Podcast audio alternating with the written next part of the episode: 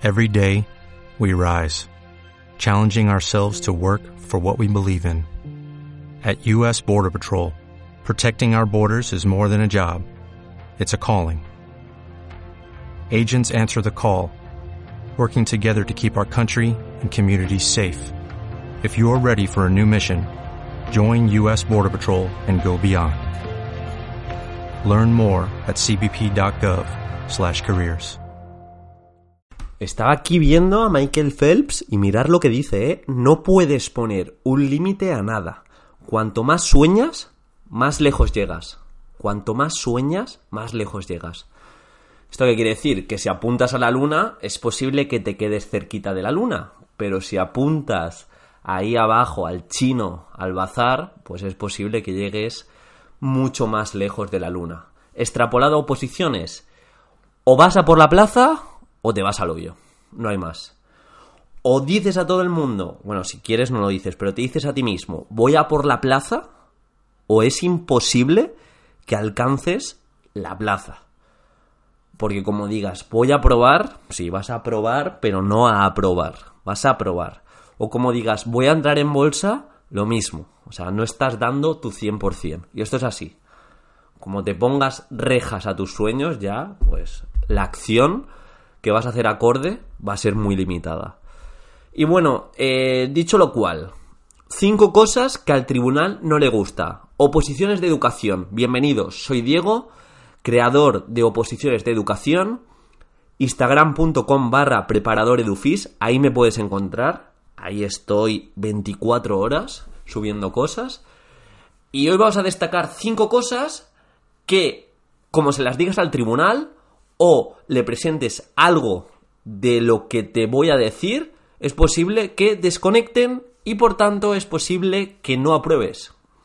Así que si vas a probar, no a aprobar, sino si vas a probar, si vas a intentar entrar en bolsa pero no vas a por la plaza, este es tu podcast. Haz estas cinco cosas y seguro que estás en la media. La oposición de educación no busca la media, pero bueno, si haces estas cinco cosas es posible que estés en la media.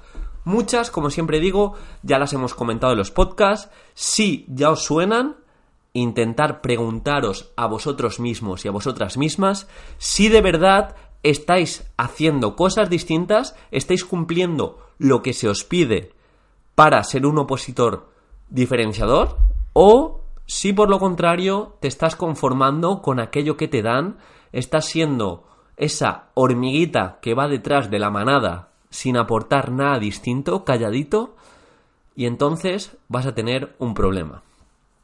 Primer apartado.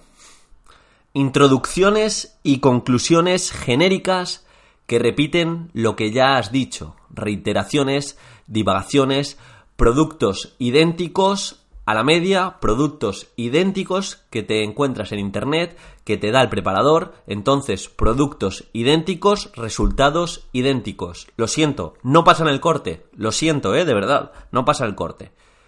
Más que nada porque tú comienzas la introducción, eres consciente que es lo primero que le vas a decir, tu carta de presentación, si ya le dices, mira, es una fotocopia que he encontrado en Internet, entonces ellos ya saben el tipo de opositor que eres. Y ya tiene el boli presente para decir, va, este muy bien va a tener que hacer los demás puntos para sorprenderme. Este está en la media, entonces se va a su casa.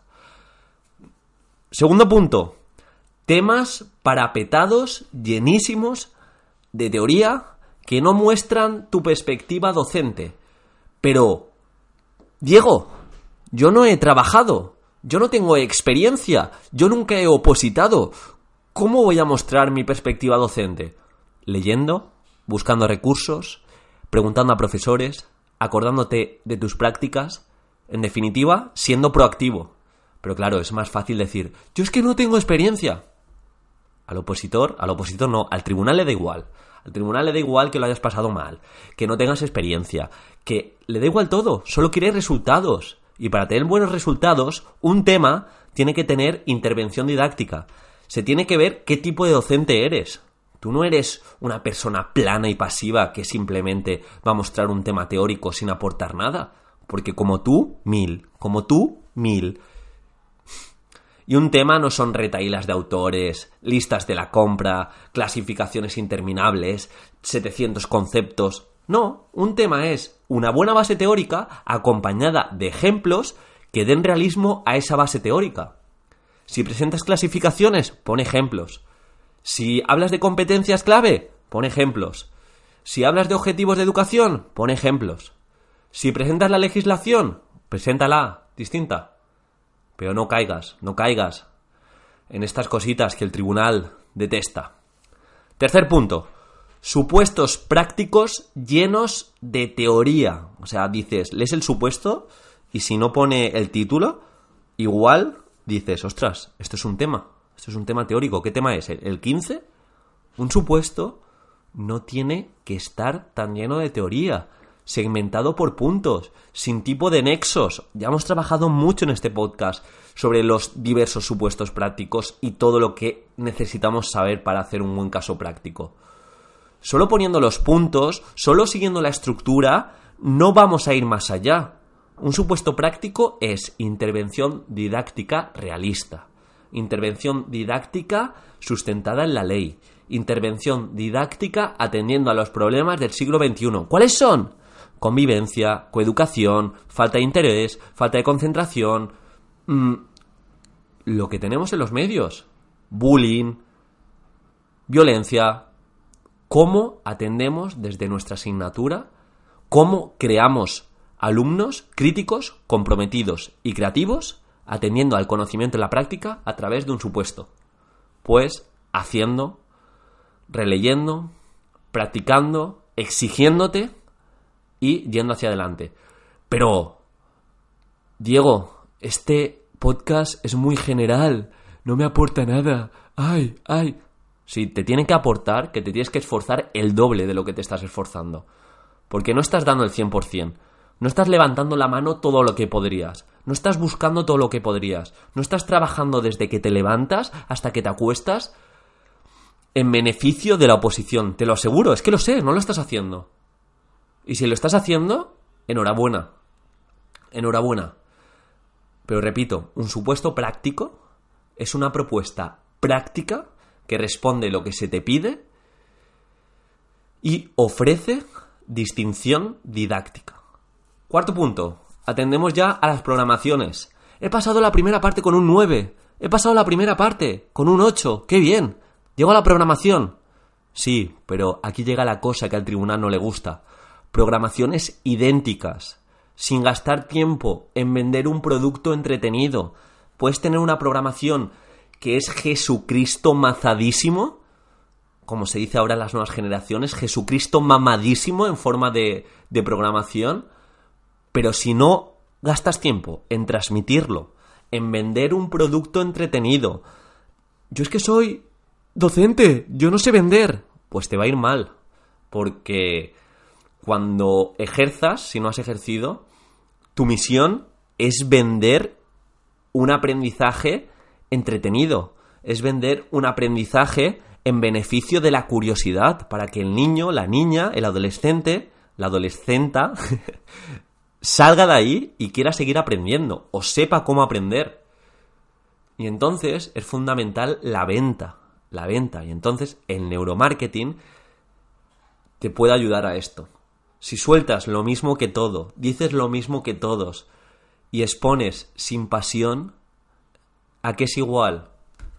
A una plaza, no, no, a una plaza de garaje igual. Pero no, no es igual a eso, es a un resultado básico, a un resultado mediocre, a un 5, a un 3, a un 2, a un 4. Una programación es el documento que ha de atender a todo lo que se te pide convocatoria y es una exposición que va a ser la mejor exposición de tu vida. O sea, es la mejor exposición de tu vida. Y para eso tienes que practicar, tienes que verte, tienes que exponer ante gente, tienes que exponer ante familiares, tienes que mm, ser crítico contigo mismo y sobre todo aceptar esas críticas constructivas de gente que tengas en alta estima y que sepas que es apta.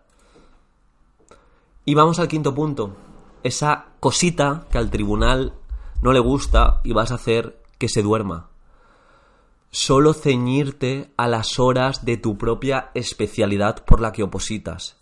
En tu proceso de oposición se ha de ver que propones proyectos que en otras horas de docencia, tanto a nivel interdisciplinar como a nivel de comandar proyectos, transversalmente han de salpicar a otras horas del alumnado. Me explico. No simplemente hemos de vender que programamos nuestras horas de docencia, sino que también programamos aquellas horas extras, tanto fuera del horario escolar como dentro, en otras asignaturas, en espacios como el patio, tenemos capacidad de cambio, más allá de nuestras pocas horas que tenemos como especialistas. En educación física, muy sencillo. Eh, más allá de las poquitas horas de educación física que tenemos siendo maestros, podemos comendar patios activos. Las distintas efemérides como el Día de la Paz podemos hacer proyectos. Podemos comandar eh, actividades fuera eh, de nuestros recursos materiales o espaciales, como ir a polideportivos, ir a parques, hacer carreras de orientación. Tenemos gran capacidad de cambio pero no nos podemos ceñir simplemente a las horas de nuestra especialidad, sino hemos de ofrecer no solo para que el alumno de verdad aprenda significativamente, sino que el tribunal vea que eres un opositor que se implica. Ya, ya, ya, ya lo sé, estas cosas ya las dices bastantes en el, en el podcast. Estas cosas ya las dices mucho en el podcast. Eh, y yo las aplico todo. Sí, de verdad. ¿De verdad? ¿Estás trabajando en ello? ¿Estás trabajando en ser un vendedor? Porque es lo que necesita el tribunal, que seas un buen vendedor. En una oposición tan sumamente subjetiva como la nuestra, necesitas saber vender. Repito, cinco cosas que no han de llegar al tribunal siendo un opositor que me escucha. Introducciones y conclusiones genéricas vuestra carta de presentación no puede ser tan vacía. Segundo, temas parapetados de teoría, conceptos, clasificaciones, todo es el tema, conceptos, clasificaciones, concepto, concepto, concepto, no ejemplos, concepto, concepto, autores. No, por favor. Lo mismo, supuestos, más teoría, aquí tienes kilos de teoría, aquí tengo teoría. Estoy opositando para maestro, pero como Estoy opositando para profesor, pero como si fuera opositor de justicia. Aquí, todo, de carrerilla, aquí lo tienes. No, por favor. Programaciones idénticas. No tengo tiempo, no tengo tiempo. Me he cogido una programación que me ha dado mi tío y la he adaptado. Me he cogido una programación que he comprado a un vendedor que ha vendido ya mil y, bueno, he cambiado algún juego. No, por favor. Y, y otro error. No, no, he podido, no he podido ensayar, ensayar la exposición, pero a mí exponer se me da bien. Sí, claro. Se te puede dar bien exponer, pero se te da bien exponer la programación didáctica. Es algo que has hecho muchísimo, que en tu día a día estás familiarizado con, con exponer programaciones. Yo creo que no. Y último punto, solo ceñirte a tus horas de especialidad, solo ceñirte a lo que parece ser que acontece en, el, en la convocatoria. No, no, no, no, no. Ve más allá. Ve más allá. Si todos van a A, tú ve a A y también intenta ir a B y a C. Solo así vas a ofrecer implicación, vas a ofrecer proyectos que transversalmente salpiquen a otras horas y que al tribunal le salpique de curiosidad por decir, ostras, ¿y esto? Ostras, ¿y esto? Y que al final como dije y como digo, que parezca que estás haciendo una formación al tribunal, más allá de una exposición. Porque el tribunal es gente como tú, que quizá no conozcan metodologías que le estés ofreciendo o que le estés mostrando.